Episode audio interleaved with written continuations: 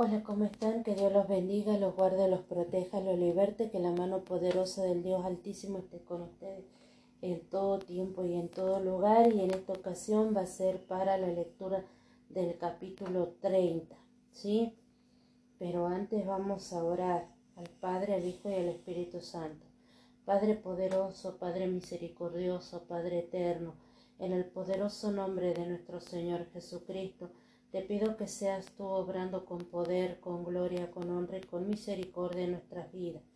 Te pido, Padre poderoso, que así como guiaste, Señor, a Jacob, Señor, así como guiaste a Moisés, así como guiaste, Señor, a Abraham, Señor, te pedimos que seas tú guiándonos, Señor, en esta vida, Señor, guiando cada paso, Señor, cada decisión que tomemos, Señor, cada cosa, Señor, esté guiado, Señor, por tu santísima palabra, por tu santísimo poder, por tu santísima gracia, Señor. En esta hora, Señor, te pedimos, Señor, que nos instruyas en tu palabra, que seas tú, Señor, revelándonos, Señor, tu palabra, Señor, porque tu palabra dice, Señor, que no tan solo de pan vivirá el hombre, sino de toda palabra que sale de la boca de Dios. Tu palabra es el maná del cielo, Señor, es la comida del cielo, Señor.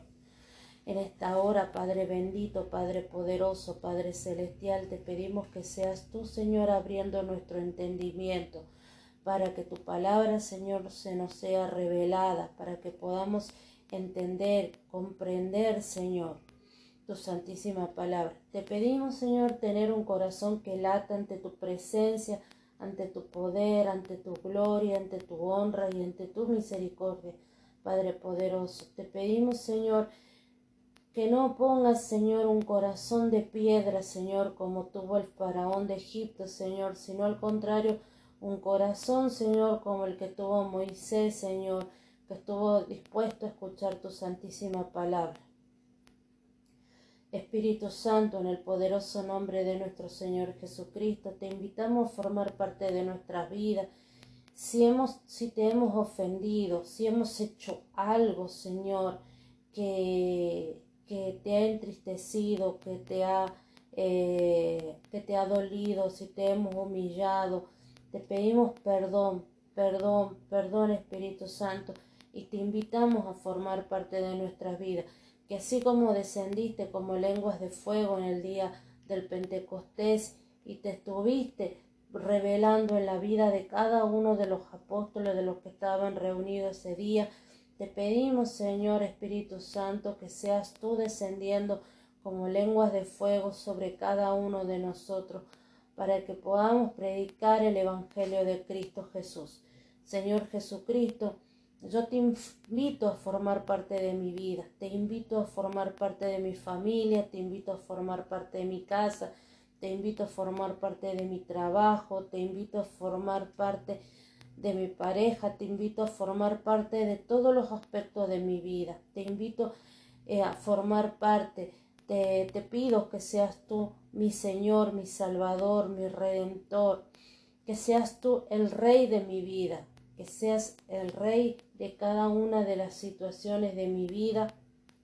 Te pido perdón, perdón por, por mis palabras, perdón por, por mis acciones, perdón por mis pensamientos.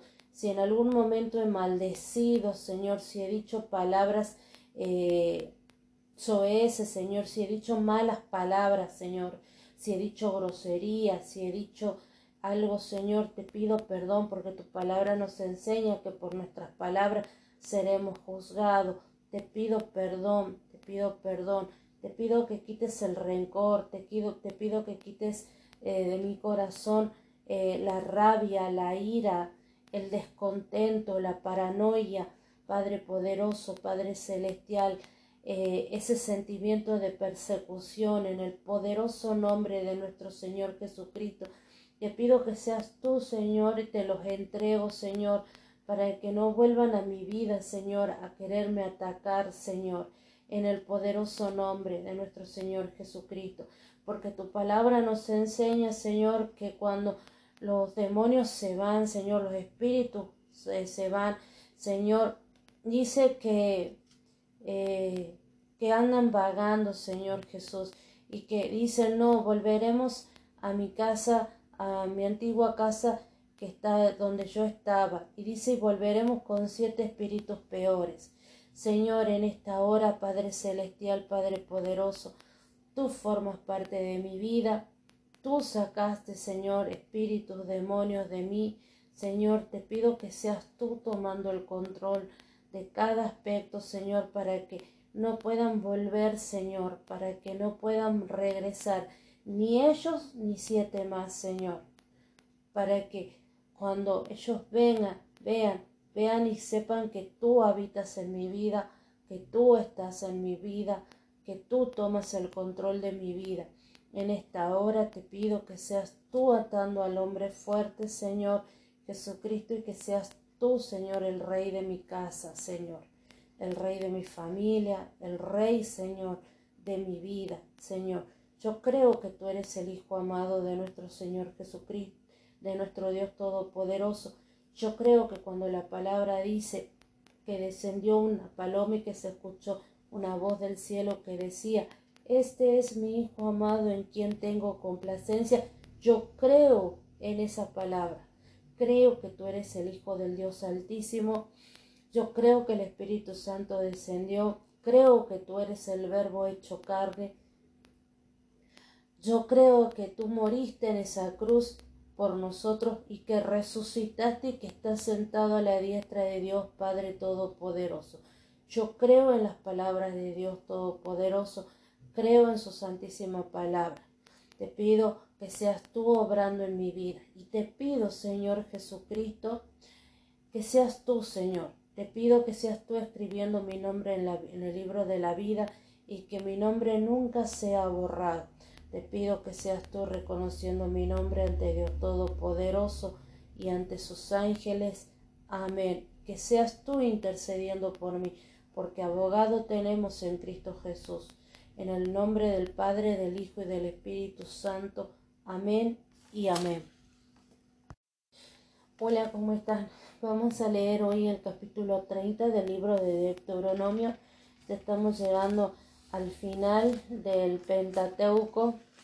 Ya tan solo nos quedan eh, cuatro, cuatro capítulos. La verdad que en este momento ha sido una bendición, ha sido una revelación el libro del Pentateuco, se lo conoce como el Torah, los judíos lo conocen como el Torah, que está formado por los primeros cinco libros de la Biblia, que eh, su autoría era Moisés, tenemos Génesis, Éxodo, Levítico, eh, Números y Deuteronomio. ¿Sí? Eh, esto forma la base de la Biblia, de todo lo demás va, va, a formar parte la Biblia de esto. Tengamos en cuenta que Cristo Jesús después cuando hace referencia, hace referencia a la ley. ¿Y cuál es la ley? Los cinco primeros libros del, eh, de la Biblia, ¿sí? Él dice que no vino a abolir la ley, sino vino a, perdón, a cumplirla libro de Mateo dice así, capítulo 5, versículo del 17 en adelante dice, no penséis que he venido para abrogar la ley o a los profetas, no he venido para abrogar, sino para cumplir, porque de cierto os digo que hasta que pasen el cielo y la tierra, ni una jota ni una tilde pasará de la ley hasta que todo se haya cumplido. En este caso, Cristo no vino a abolir el Pentateuco, Cristo no vino a abolir la Torah, sino que vino a cumplirla. ¿Por qué? Porque no había nadie que pudiera cumplir al pie de la letra con todo lo que Dios manda. Somos humanos y tenemos la tendencia a caer en, en pecado, porque la carne es débil. Dice la palabra que la carne es débil, mas el espíritu está dispuesto, pero la carne es débil. ¿Sí? y Cristo vino a cumplir la ley. Entonces nosotros tenemos que conocer, tenemos que, que saber qué es lo que Dios nos enseña, porque al fin y al cabo lo que yo aprendí en este tiempo es que la vida nuestra es una representación de, de lo que es el Pentateuco. ¿Por qué? Porque nosotros andamos por un desierto y vamos camino, eh, viene un Salvador, viene alguien a sacarnos de nuestro cautiverio, que es Cristo Jesús, nos viene a sacar del Egipto, de donde estuvimos, la droga, el alcohol, la locura, la fornicación, no sé, pero Cristo nos saca y de ahí nos va llevando en el camino del cristiano. Esto representa el camino del cristiano. Y muchas veces, eh, muchas veces nosotros queremos volvernos atrás, o miramos o deseamos las cosas del mundo y queremos volver atrás, y muchas veces volvemos atrás, o somos rebeldes, o desconfiamos de la palabra de Dios como como desconfiaron los, los israelitas cuando vinieron los diez este los diez espías y los hicieron volver y nos volvemos, ya estamos a punto de alcanzar las bendiciones que Dios nos promete, que Dios eh, nos va a dar y por nuestra rebeldía nos que volvemos atrás. Muchas veces nosotros eh, por la idolatría, por ejemplo, que hay muchos cristianos que leen eh, el horóscopo, que, que, se hacen hacer cartas astrales, que, que están jugando así como que eh, soy cristiano, soy católico, soy cristiano, soy budista, soy cristiano, pero soy, este, no sé, o practican yoga, que la yoga viene de una cultura ancestral que que tiene posiciones que yo he escuchado que no, no precisamente este, es de Dios la, el yoga. Entonces, estamos en eso, estamos en el camino del cristiano, que Dios nos promete las bendiciones, pero también tenemos las maldiciones. Entonces, tenemos que leer el libro de Deuteronomio, leer el Pentateuco, para que podamos entender el camino del cristiano. Y el camino del cristiano no es fácil porque van a que venir enemigos. Dice que nuestra lucha no es contra carne ni sangre, sino contra principados, potestades, gobernadores, eh, huestes de maldad que están en las regiones celestes. Cuando venía el pueblo, vinieron los amalecitas y vinieron a, lastimar a los que estaban relegados, los que estaban, este, venían al último, los enfermos. Y muchas veces cuando nosotros estamos caídos, estamos tirados, viene el enemigo nos quiere atacar. Como decimos, nuestra lucha no es contra carne ni sangre, mi lucha no es contra mi hermano, mi lucha no es contra mi sobrino, mi lucha no es contra mi padre, sino con esas este, influencias, ¿sí? Eh, nos tenemos que armar porque a veces tendremos que ir a una guerra espiritual. Yo creo en la guerra espiritual y la palabra de Dios nos enseña que dice que nos tenemos que poner la armadura, ceñid vuestros lomos con la verdad, poner la coraza de justicia, el apresto del calzado los pies con el apresto del evangelio de la paz, el yelmo de la salvación con el cual podemos eh, apagar todo dardo encendido de Satanás el escudo de la fe y la espada de la palabra. Y esta es la espada de la palabra, esta es la espada, la Biblia. Quien conoce la Biblia tiene una espada que sale de su boca. El libro de Apocalipsis habla que de la que de Cristo sale una espada de doble filo que es capaz de traspasar hasta los tuétanos. ¿A qué se refiere? Que de nuestra boca, cuando nosotros proclamamos la palabra de Dios, sale una espada poderosa que puede traspasar a nuestro enemigo, que puede descubrir hasta los sentimientos más profundos de una persona, que puede hacerla, porque de nuestra boca sale palabra de vida y palabra de maldición. Hoy en día yo le vengo pidiendo mucho a Dios que me ayude con mi boca, con mi lengua. ¿Por qué? Por lo que proclamamos, por lo que bendecimos, por lo que decimos. Muchas veces nosotros o nos dicen, yo tengo una, licenciada en enfermería que le vienen y le dice, le vienen y le dicen el otro día, así en juego, pero en juego, dice, no, porque rata, rata, rata, rata, rata, le dice. Y primeramente Dios, nosotros, le digo yo a ella, licenciada, disculpe, pero usted nunca diga, nunca deje que nadie le diga que usted es una rata, porque usted no es una rata. Que no permita usted, usted le agarra y le dice, no.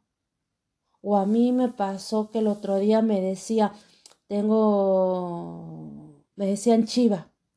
Le digo, disculpa, le digo, pero no me volvás a decir chiva, porque yo no soy una chiva, yo no soy una carnera, yo soy una, yo soy una princesa del reino de Dios, soy una sacerdotisa del reino de Dios, soy linaje santo, pueblo escogido de Dios. Yo no soy una carnera, yo no soy una chiva.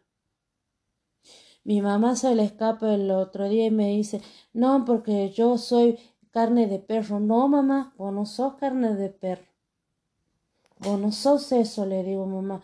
Vos sos una reina, vos sos una princesa, heredero y coheredero juntamente con Cristo Jesús. Tengamos mucho cuidado con lo que proclama nuestra boca.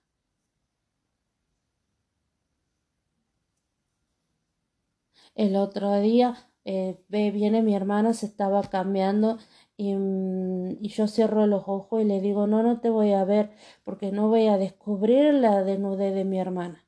Ella se estaba cambiando y le digo, no, porque yo respeto tu cuerpo, porque yo no voy a descubrir tu, tu desnudez. Todo esto lo he aprendido en este tiempo que llevo, que si bien usted va a decir, se tarda un montón en subir unos capítulos, pero lo he, lo he aprendido en los cinco primeros libros de la Biblia. Ahora imagínense cuando llegue al libro de Apocalipsis. Así que vamos a leer esto y y muchísimas gracias por acompañarme, que Dios los bendiga, los guarde, los proteja, los liberte, que la mano poderosa del Dios Altísimo esté con ustedes en todo tiempo y en todo lugar.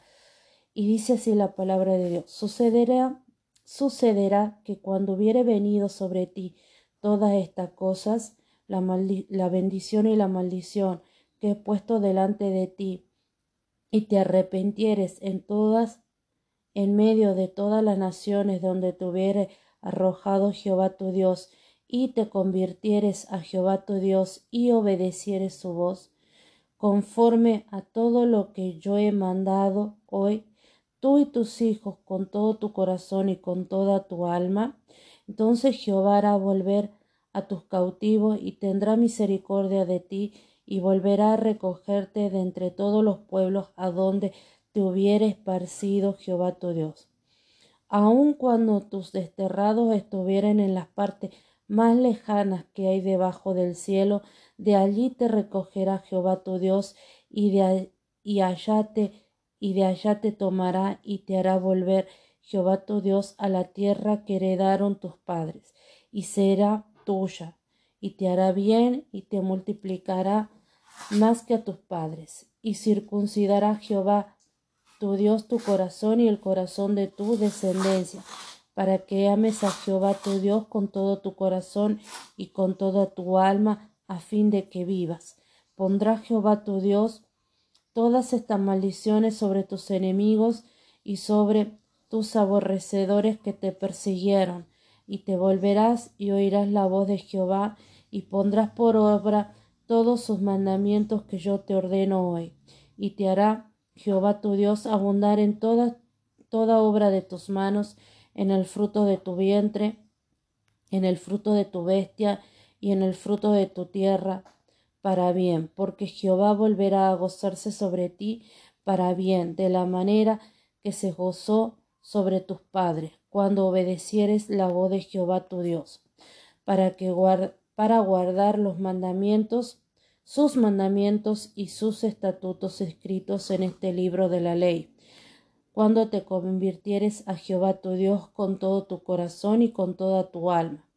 Porque este mandamiento que yo te ordeno hoy no es demasiado difícil para ti, ni está lejos, no está en el cielo para que digas, ¿quién subirá por nosotros al cielo y nos lo traerá y no los hará oír para que lo cumplamos, ni está al otro lado del mar para que digas quién pasará por nosotros el mar para que nos los traiga y nos los haga oír a fin de que lo cumplamos, porque muy cerca de ti está la palabra en tu boca y en tu corazón para que la cumplas.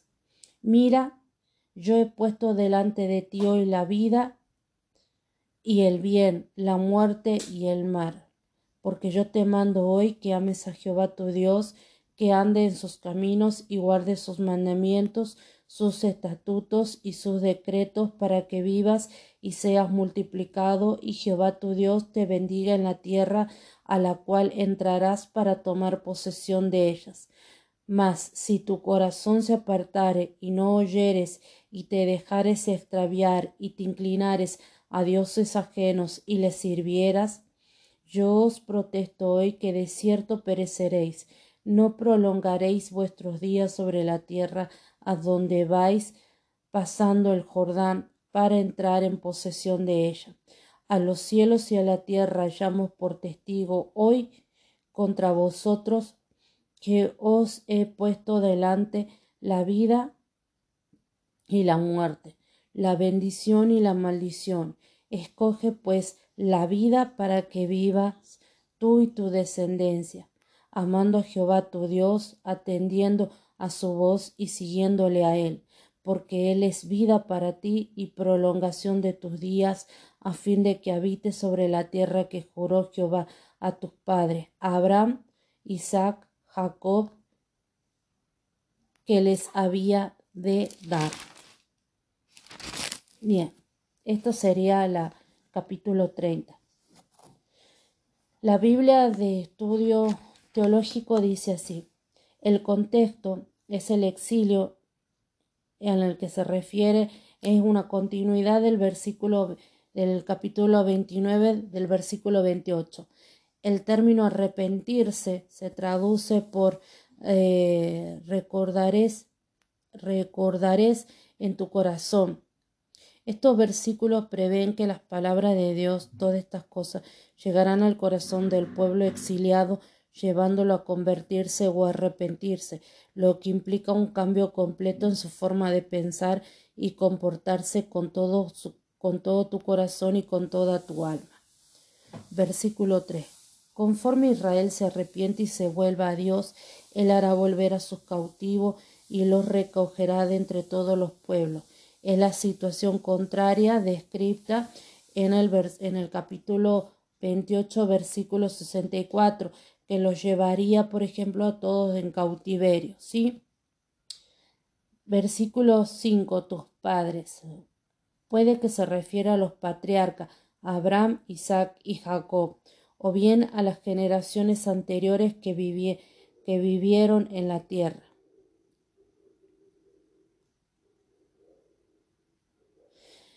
Circuncidarás tu corazón es una promesa clave para Deuteronomio que busca y espera un auténtico compromiso con el pacto. Y esto lo podemos ver en Jeremías 31 33, Ezequiel 36 del versículo 26 al 27, Romanos 2 del versículo 25 al 29 y Colosense 2 para que me ames. Dios cambiará el corazón de Israel, entonces el pueblo podrá obedecer. Versículo 9. Y te hará Jehová tu Dios abundar. Se cumplirán las bendiciones prometidas en el capítulo 28. ¿sí? Eh, versículo 11. No es demasiado difícil cuando el Señor circuncide tu corazón Israel podrá cumplir la ley. Cuando Dios circuncida nuestro corazón, nosotros podremos cumplir la ley de Dios. ¿Sí? Versículo del 12 al 14. En tu boca y en tu corazón. Esto es consecuencia de tener un corazón circunciso que hace posible obedecer al Señor. Pablo cita estos versículos en Romano 10, versículos 6 al 8, para probar que los judíos ya habían recibido el mensaje de fe a través de la Escritura. Versículo 15. Yo he puesto delante de ti El punto culminante de la predicación de Moisés lograr que Israel se comprometa a confiar en la gracia de Dios y a obedecer sus mandamientos. Versículo 19 al 20. Y dice, a los cielos y a la tierra llamo por testigo. Los tratados del antiguo cercano oriente se ratificaban en presencia de testigo. A menudo se invocaba a los dioses como testigo. En Deuteronomio, como Dios mismo es una de las partes del pacto, Moisés pone al cielo y a la tierra como testigo. ¿Sí? Es decir, que, que en este caso ellos salen como testigo de estas palabras. La Biblia de la apologética nos enseña. Eh, los escépticos a veces consideran absurdas ideas tales como la circuncisión del corazón, debido a que no alcanzan a comprender el uso del lenguaje figurado en contexto religioso teológico. El significado de este texto es que así como la circuncisión física era la señal de pertenecer al pacto de Abraham, la circuncisión espiritual identifica a los miembros del nuevo pacto. Es decir, que Génesis eh, capítulo 17, versículo 13 al 14, lo comparamos o es comparativo con Romanos 2 del 28 al 29.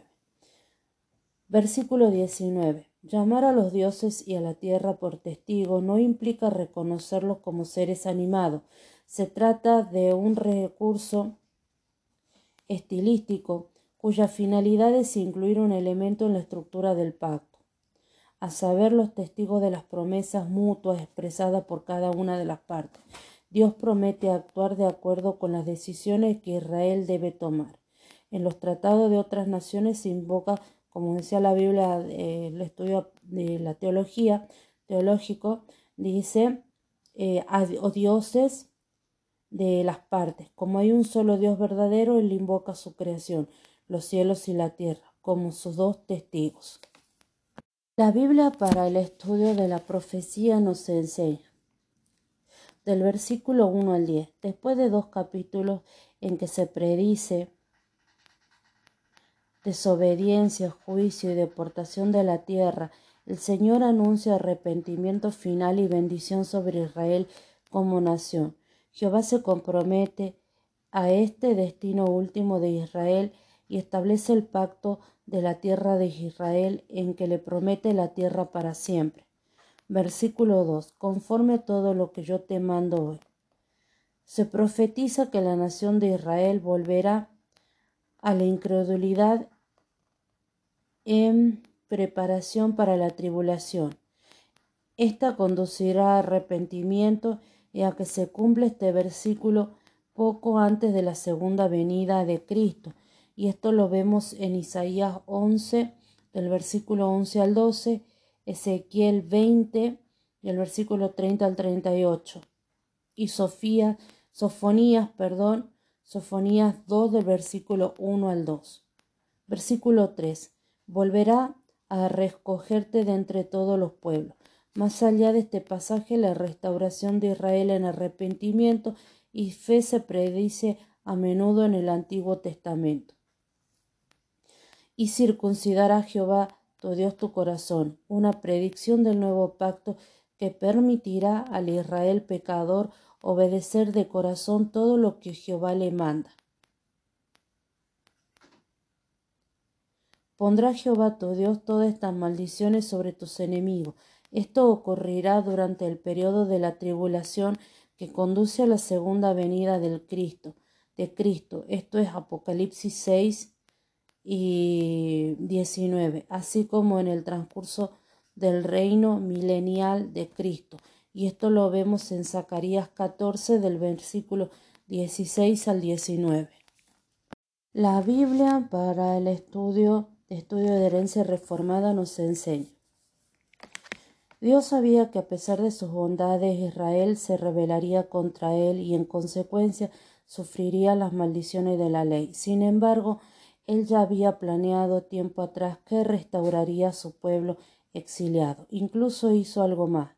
Planeó restaurarlo al arrepentimiento y al amor supremo por él solo por medio de la obra interna de su gracia. Debemos saber que Dios no está tratando de pillarnos en nuestros pecados o intentando descubrir la manera de solucionar el lío en que nos hemos metido. Dios lo ha planeado todo y su gracia soberana transformará a sus elegidos en el tiempo que Él ha decretado en Cristo. El Señor ha reunido tres elementos, el amarle, el obedecerle, sus mandamientos y el experimentar sus bendiciones. Así que deberíamos ver estas tres cosas siempre juntas y siendo una sola, que nunca se nos ocurra separarnos de lo que Dios ha unido. Por ejemplo, el amor y la ley no son opuestos, sino uno solo, de modo que amar a Dios es obedecer su ley y caminar en su senda es ser bendecido por Él. El libro eh, de Matthew Henry dice así. En este capítulo tenemos una clara insinuación de la misericordia de Dios que tiene reservada para, e, para, nos, para, para los judíos o para el pueblo de Israel en los últimos días, de manera que a la larga la misericordia prevalecerá contra el juicio. Bien, versículo 1 al 10. Se puede, esto lo podemos ver como una promesa condicionada o como una predicción absoluta. Primordialmente ha de considerarse como una promesa condicionada y en este sentido tiene aplicación no, para, no solo para Israel, sino también para todos los países y para todos los individuos humanos. Tienen por, y tiene por objeto darnos la seguridad de que los más grandes pecadores, si se arrepienten y se convierten, tendrán perdonados sus pecados y serán restaurados al favor de Dios. Este es el objeto del pacto de gracia. Eh, deja lugar y deja lugar al arrepentimiento en caso de mala conducta y promete el perdón a todo el que se arrepienta. ¿Sí? Como se describe aquí el arrepentimiento, que es una condición de estas promesas. Comienza por una serie, una seria reflexión. Cuando haya venido sobre ti, cuando recuerdes todas estas cosas, la bendición y la maldición que he puesto delante de ti. La, consideración es el primer paso hacia la conversión. Volved en vosotros prevaricadores. Y esto lo vemos en Isaías 46 al 8. El hijo pródigo, por ejemplo, eh, en Lucas 15, 17. El hijo pródigo recordó la bendición y la maldición cuando consideró su necesidad presente y la abundancia de pan en la casa del Padre. Tengamos presente que cuando el hijo, del, el hijo pródigo estaba este, cuidando de los cerdos y él recordó de las bendiciones que tenía en el reino de su padre, en la casa de su padre, él decidió volver. Cuando él vuelve, el padre hace una fiesta por él. ¿Por qué? Porque recuperó a su hijo amado. Es lo mismo que Dios hace con nosotros. Consiste consistente en una sincera conversión, por lo que constituye el alma y la vida del arrepentimiento y sin lo cual eh, las más apasionadas expresiones no son más que una burla, es volverse a Dios. Si te conviertes a Jehová tu Dios con todo tu corazón y con toda tu alma. El verdadero arrepentimiento se demuestra con una vida de constante obediencia a la santa voluntad de Dios. Eh, en esta obediencia de estar atento a la voz de Jehová, oirás su voz oirás la voz de Jehová, si obedeces la voz de Jehová. Ha de ser sincera, gozosa y total, con todo tu corazón y con toda tu alma. Debe surgir de un principio de amor y ese amor ha de ser con todo tu corazón y con toda el alma. Dice, ah, Dios les acogerá con toda benignidad a pesar de todo porque con este objetivo se nos envían las aflicciones con el que con el de llevarnos al arrepentimiento. Como dice, por ejemplo, un adagio latino que dice Desde cualquier parte hay, desde cualquier parte hay el mismo camino al cielo. Aquí se promete, aquí se nos promete que Dios tendrá compasión de ellos como objeto propio de su misericordia, que Dios dará la vuelta a su cautividad como da a entender eh, el hebreo, es decir, hará cambiar la suerte de ellos y los restaurará a su primer estado, recogiéndolo de entre todos los pueblos a donde los haya esparcido, que los hará volver a la tierra que heredaron sus padres. Los pecadores arrepentidos no, no solo son liberados de su miseria, sino también restaurados a la verdadera felicidad en el favor de Dios. Todo esto puede considerarse como una predicción del arrepentimiento y restauración final de los judíos, cuando haya venido sobre ti todas estas cosas. Primero las bendiciones y después las maldiciones, entonces entrará en acción la misericordia de Dios, atesorada y reservada durante siglos. Aunque sus corazones se haya endurecido, eh, la gracia de Dios tendrá poder para ablandarlos y cambiarlos. Y esto lo vemos en Jeremías 31, versículo 33, 37 y Ezequiel 36, 26. Esto se cumplió en cierto grado a su vuelta de la cautividad de Babilonia. La deportación de Babilonia los sanó completamente de la idolatría y entonces Dios los plantó de nuevo en la tierra y les hizo bien.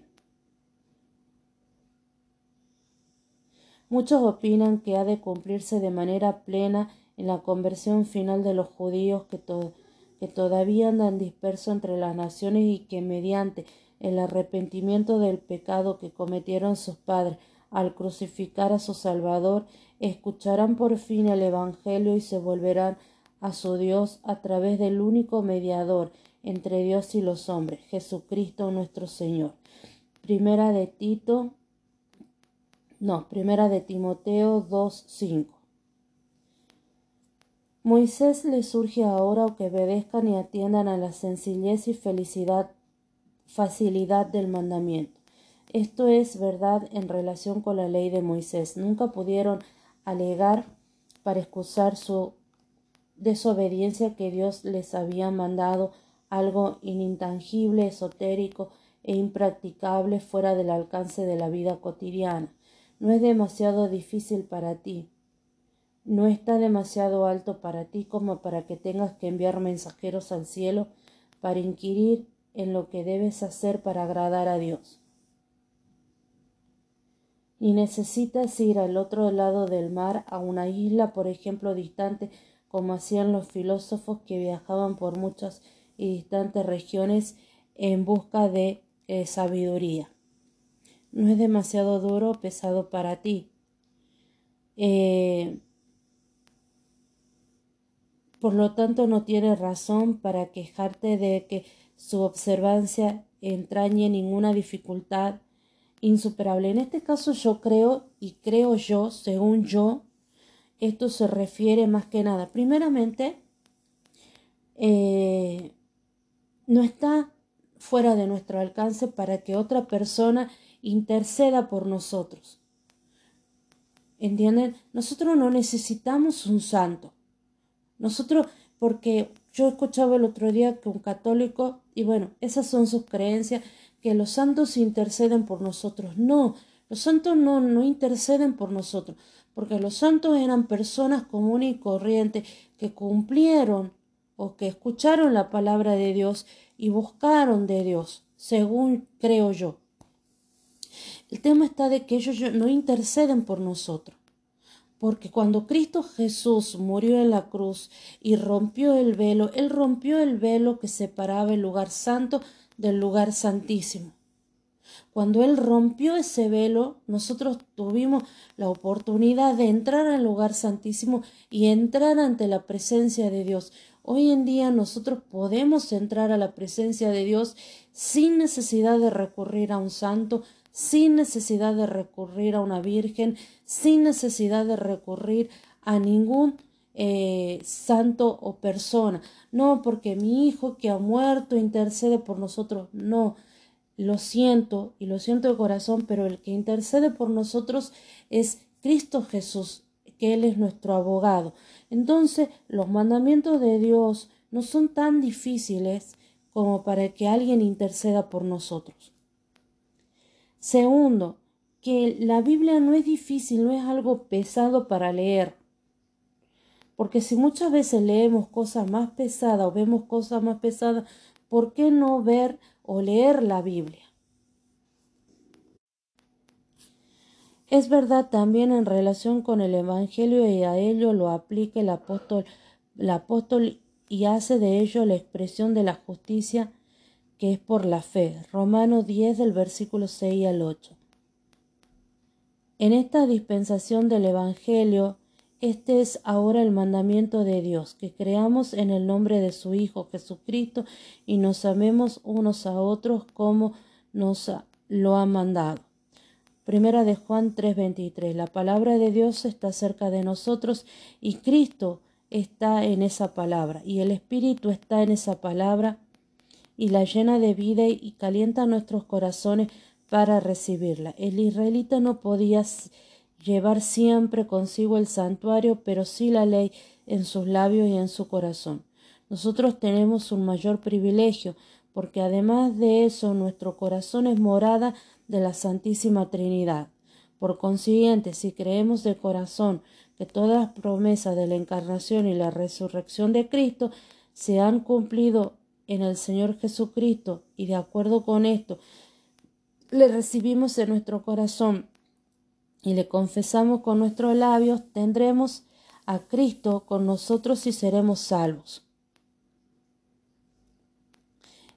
Y está cerca, muy cerca, el que nos justifica. Dice, todo ser humano ambicioso tener la vida y el bien y escapar de la muerte y el mal, desea la felicidad y teme la miseria y la desgracia. Dice Moisés, yo he puesto delante de ti el camino para obedecer todo el bien, para obtener todo el bien que deseas y evitar toda la miseria que temes.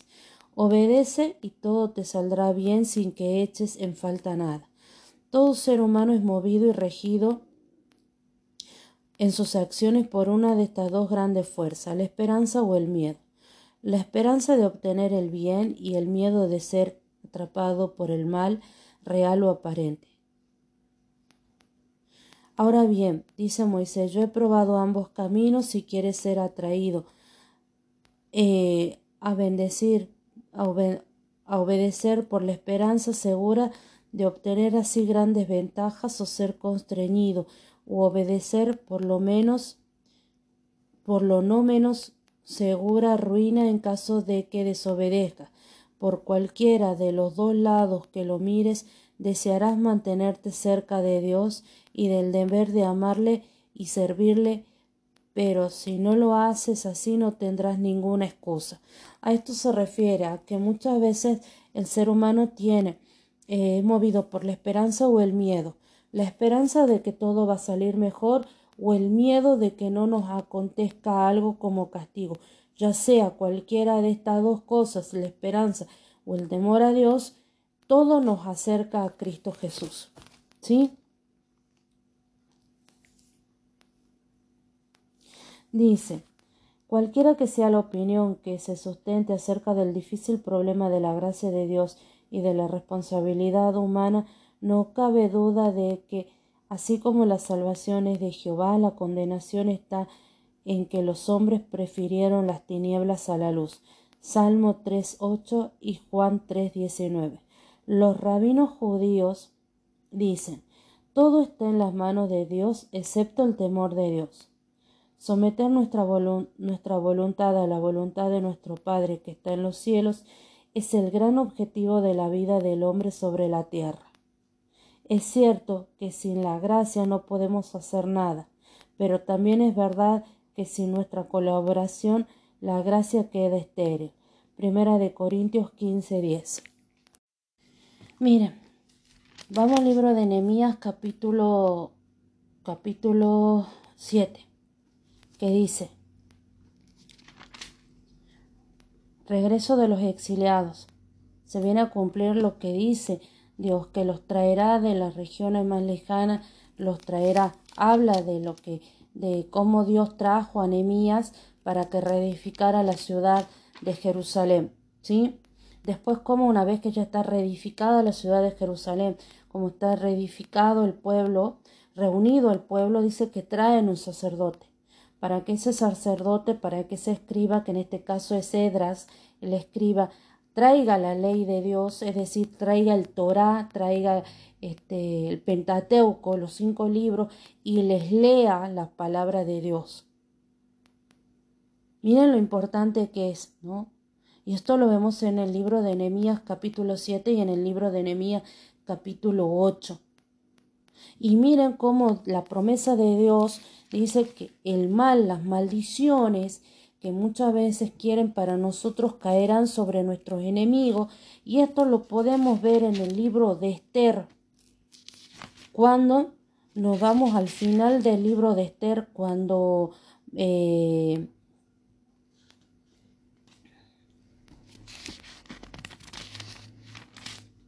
Mire.